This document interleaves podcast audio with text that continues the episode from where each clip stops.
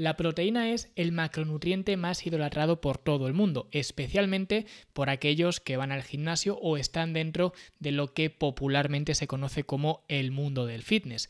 Todo el mundo alabando a la proteína y extendiendo una serie de mitos que efectivamente son solo eso, mitos. ¿Quieres saber cuáles son? Pues hoy los vamos a descubrir. Yo soy Luis Carballo y esto es el podcast de Fitness en la Nube.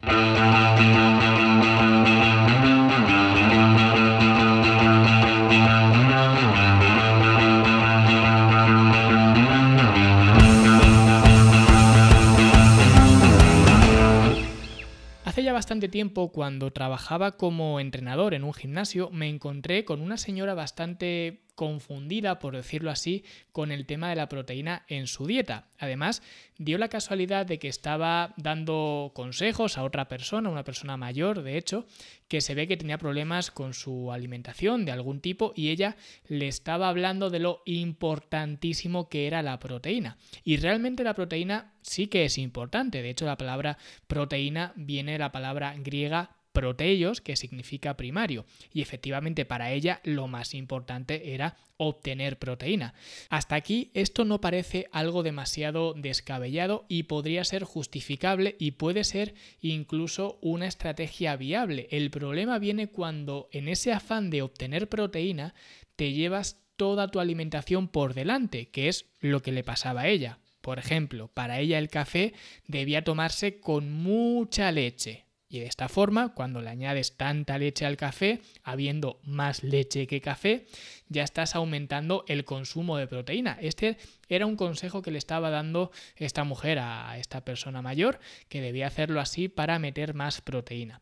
Y esto evidentemente hace que el contenido de ese café sea mucho más alto en calorías, que en según qué casos puede ser bastante más contraproducente que el hecho de consumir algo más de proteína añadiendo leche, porque sí, es cierto que añadiendo un porrón de leche al café vas a obtener más proteína, pero también más carbohidratos y si es leche entera, más grasa también. En definitiva, vas a meter más calorías simplemente por buscar más proteína algo que no suele ser demasiado rentable, especialmente en una sociedad donde estamos constantemente inflándonos a calorías. Y también otra cosa que le estaba comentando a esta persona, ella era muy fan de estos yogures del Mercadona que están muy de moda ahora, que mucha gente los consume, estos que pone altos en proteína, que tienen un envase rojo, para los que seáis de fuera de España, pues no sabréis de lo que estoy hablando.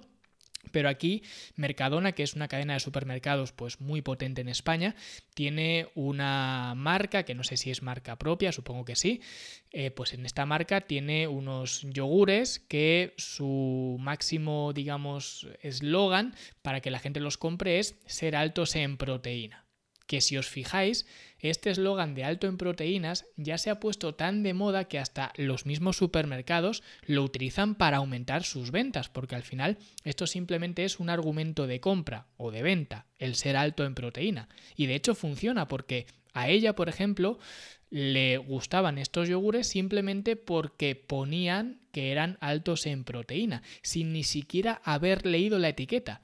No sabía qué es lo que había dentro del envase, podría haber plutonio con proteína. Y ella estaba contenta porque esos yogures tienen más proteína que los yogures que hay justo al lado. Y así es como se destruye una alimentación, obsesionándote por los detalles, detalles que tú crees que tienen mucha importancia cuando en realidad no la tienen. Porque además, cuando te obsesionas por estos detalles sin tener nada más en cuenta, no le estás haciendo ningún favor a tu alimentación porque estás mirando con un microscopio en lugar de con un telescopio y siempre se ve más cuando miras con un telescopio, porque lo curioso es que especialmente dentro del mundo del fitness y del gimnasio, todo el mundo parece idolatrar a la proteína, hasta el punto de que he escuchado auténticas barbaridades que no dejan de ser mitos, muy extendidos pero igualmente absurdos, porque dicen por ahí que por mucho que una mentira se repita sigue siendo una mentira, y esto es lo que ocurre con estos mitos, porque por más que la gente se los crea, no se van a convertir en verdad. ¿De qué mitos estoy hablando? Pues en realidad hay muchos. Hoy vamos a ver seis muy rapiditos. El primero de ellos es que la proteína solamente está en la carne, pescados y lácteos. Y esto no es cierto y de nuevo, es mirar con un microscopio en lugar de con un telescopio, porque casi todos los alimentos contienen proteína. Otra cosa es la proporción de proteína con respecto al resto de macronutrientes. Por eso es absurdo obsesionarse con la proteína, porque la proteína no viene en un paquete de solo proteína a no ser que la compres en forma de suplementos y ni siquiera es solamente proteína. Y al final, una alimentación se basa en alimentos y los alimentos tienen proteínas, tienen grasas y tienen carbohidratos. Y fibra, que también me gusta mencionarla porque hasta cierto punto es incluso más importante que la misma proteína porque a nivel social se la tiene mucho más apartada. Como digo, todo el mundo entiende la importancia de la proteína, pero casi nadie entiende la importancia de la fibra. Por eso me gusta también mencionarla, aunque no sea un macronutriente como tal. Así que no, puedes obtener proteína de otras cosas que no sean carnes o pescados o lácteos. Si no fuera así, los veganos, por ejemplo, estarían desintegrados. El siguiente mito es que cuanta más proteína comas, mejor. Y aunque es verdad, y no estoy diciendo lo contrario, que en nuestro día a día necesitamos proteína, cuando te obsesionas con ella y quieres consumir más y más, acabas consumiendo menos de otras cosas. Y esto sí que es un problema. Y voy a hacer una comparación un tanto absurda, pero espero que se entienda, y es con los ultraprocesados. La gente dice que los ultraprocesados te matan y está ahora muy de moda hablar de los ultraprocesados, de lo malos que son y todo esto que no viene al caso en este episodio, porque en realidad el peligro de los ultraprocesados no es tanto lo que te aportan los mismos ultraprocesados, que repito, esto lo podríamos dejar para otro episodio, sino que estás dejando de aportar otras cosas por tomar ultraprocesados. Es decir, el problema de los ultraprocesados es lo que se llama a nivel económico el coste de oportunidad que es lo que te está dejando de aportar otra cosa por lo que estás tomando, en este caso, los ultraprocesados. Pues con la proteína ocurre algo parecido, guardando las distancias, obviamente,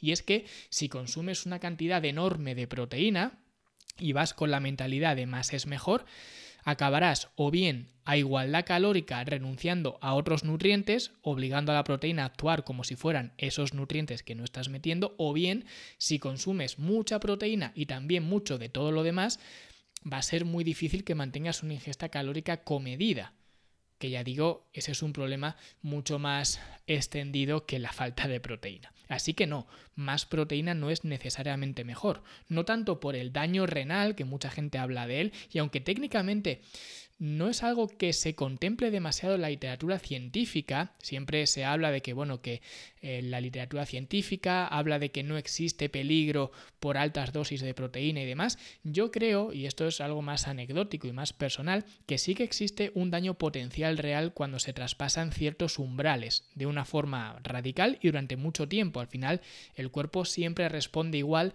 a cualquier estímulo en función de su frecuencia y su duración. Al final es como tomar el sol. Si tomas el sol un rato, pues es cojonudo, pero si estás todo el día al sol, te acabas quemando. Pues con la proteína funciona igual que con cualquier otra cosa. Mucha proteína es más carga renal y hepática.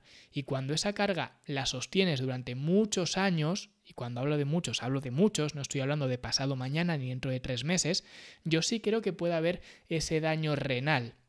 Porque al final estás obligando al cuerpo a funcionar de manera, digamos, acelerada. Entonces, esa sobreestimulación del cuerpo al final te pasa factura, o al menos yo pienso que te acabará pasando factura. Por eso yo sí creo que puede existir ese daño real potencial. Repito, no en un día, no en un mes, no en un año, pero si estás metiendo unas cargas enormes de proteína año tras año y año tras año, eso conlleva un desgaste. Luego también hay otro mito que dice que una dieta alta en proteínas es lo mejor para perder grasa. Y esto más que un mito es una verdad a medias. Es cierto que con una dieta alta en proteínas puedes perder grasa, pero también la puedes perder haciéndolo con una dieta con menos proteína. El tema es qué consideramos alto en proteínas y con qué lo estamos comparando para decir que es mejor, porque mucha gente habla, por ejemplo, del tema de la saciedad de la proteína, pero esto no tiene por qué ser así. Y de hecho, hace unos días vi un post de Menno Henselmans donde hablaba de este mito exponiendo varios estudios donde al final lo que realmente te causa la saciedad no tiene tanto que ver con la proteína en sí, sino con otros atributos como la palatabilidad o la textura o el volumen del alimento. De hecho, el alimento que mayor índice de saciedad tiene es la patata. Así que sí, Puedes perder grasa con una dieta alta en proteínas, pero no es la única opción, porque la grasa la vas a perder con un déficit calórico, no por la alta ingesta de proteínas. Y al mismo tiempo, también digo que si reduces las calorías y mantienes tu proteína igual, a pesar de ser igual, porcentualmente sí que va a ser mayor. Mayor que antes, me refiero. Por eso mucha gente habla de una dieta alta en proteínas, pero no es más alta que antes. Por ejemplo, si antes consumías 3.000 calorías con 120 gramos de proteína, es decir, 120 gramos metidos dentro de ese cúmulo de 3.000 calorías, y ahora has bajado, por ejemplo, los carbohidratos, y la proteína la dejas igual en 120 gramos, pero ahora estás consumiendo en total 2.000 calorías en lugar de 3.000. Has bajado 1.000 calorías, pero la proteína es la misma que antes. Sin embargo, porcentualmente ahora la proteína es mayor, a pesar de ser la misma cantidad. Entonces hay que tener cuidado cuando se habla de alto en proteínas, porque para ser alto o bajo tienes que compararlo con algo. El siguiente mito es ese mito que dice que solamente puedes absorber 30 gramos de proteína por toma. Hay algunos que dicen que son 20, otros que son 30. Realmente el origen de este mito viene de 20 gramos, ¿vale? Y se habla de que esto realmente es así, aunque no es técnicamente así, me explico, al final como digo es un mito, pero este mito nace de que realmente la síntesis proteica se maximiza con 20 gramos de proteína. Pero esto no significa que el resto de proteína que tú quieras meter no se absorba. El resto también se absorbe y se utiliza para otras cosas. Además, ni siquiera esto de los 20 gramos afecta a toda la proteína, porque cuando la proteína se mezcla con otros alimentos, se ha visto que la síntesis proteica llega incluso hasta los 70 gramos, o sea que lo de los 20 gramos solamente te sirve quizás si vives a base de batidos de proteína, ¿vale? De suplementos de proteína, que no creo que sea nadie de los que estéis escuchando. Así que no, esto de que solamente se absorben 20 o 30 gramos de proteína no es cierto. El siguiente mito es que los suplementos de proteína solamente sirven para gente que quiere ganar masa muscular. Y este es un mito que me encuentro especialmente en mujeres, no me gusta sexificar, si se dice así, los mitos y demás, porque hay mucha gente que lo piensa sean hombres o mujeres, pero sí que es verdad que me lo he encontrado mucho más en mujeres que piensan que los suplementos de proteína solamente sirven para gente que va al gimnasio, generalmente hombres, que quieren ganar masa muscular y demás, y puesto que ellas no quieren ganar masa muscular, que eso sería un tema para otro día, esto es un error también de concepto, pero como ellas no quieren ganar masa muscular, pues no le encuentran el valor a los suplementos de proteína. Y no estoy diciendo que sean obligatorios o indispensables, pero al final los suplementos de proteína son una forma de obtener proteína de forma más concentrada y eso le puede venir bien a cualquier persona, no solamente a una persona que quiera ganar masa muscular, no solamente ni siquiera a una persona que entrene o que no entrene. De hecho, hay algunos batidos de proteínas, digamos de calidad farmacéutica, que se los recetan los médicos a las personas mayores, no porque entrenen o tengan desgaste, sino para que puedan meter más proteína de una forma más cómoda, por así decirlo. Por tanto, es solamente una forma cómoda y práctica de meter proteína, así que esto es algo que cualquiera se podría plantear, no solamente quienes van al gimnasio o quienes quieren más músculo. Y ya por último vamos a ver el último mito que dice que después de entrenar necesitas tomar proteína urgentemente. Y es verdad que la síntesis de proteína aumenta después del entrenamiento, por tanto lo que hemos visto antes de esos 20 gramos se maximizaría más después de entrenar, que puede llegar, creo recordar, hasta incluso 40 gramos, ¿vale? Pero esto no significa que necesitemos proteína nada más terminar de entrenar. De hecho, cuando acabamos de entrenar, estamos en un estado muy excitado y catabólico, porque recordemos el entrenamiento como tal es catabólico, y yo en lo personal, para mejorar las digestiones, prefiero esperarme un rato hasta meter una comida. En mi caso yo lo que hago es meter una comida sólida con proteína, pero sin volverme loco, es decir, una comida sólida normal como haría en cualquier otro momento del día. Solamente una comida más y ya está. De hecho, después de entrenar, lo que el cuerpo busca con más ahínco, por decirlo así, es recuperar la energía, la energía que ha desgastado en el entrenamiento. Por lo que si metes solamente proteína, es muy posible que buena parte de esa proteína se convierta en glucosa y se use para reponer los depósitos de glucógeno. Por lo que teóricamente lo que más necesitas después de entrenar no es proteína, sino más bien carbohidratos. Tampoco es que sea algo urgente, pero sería más prioritario, por ejemplo, que la proteína. Y la lista de mitos podría seguir. Hay muchos de estos mitos y muchos errores que la gente cree con respecto a la proteína y de hecho los voy a resolver todos en la siguiente masterclass de la academia que va a ser el jueves 26 de octubre a las 5 de la tarde, hora de España.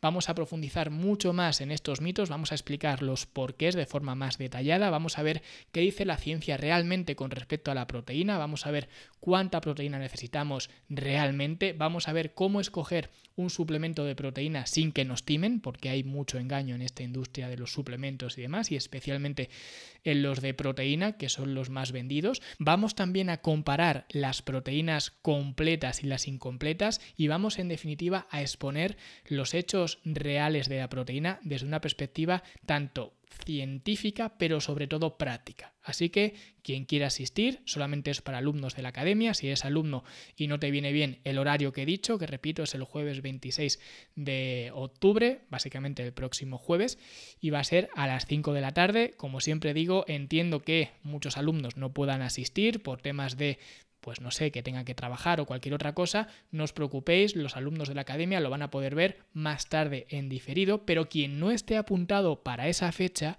se la va a perder. Es decir, si te apuntas el mes que viene a la academia, no vas a ver esta masterclass. Así que si te interesa desentrañar la incómoda verdad acerca de la proteína, puedes asistir a esta masterclass inscribiéndote a la academia desde fitnesslanube.com barra academia. Así que nosotros nos vemos el jueves que viene en esta masterclass o el viernes que viene de nuevo en un nuevo episodio. Hasta luego.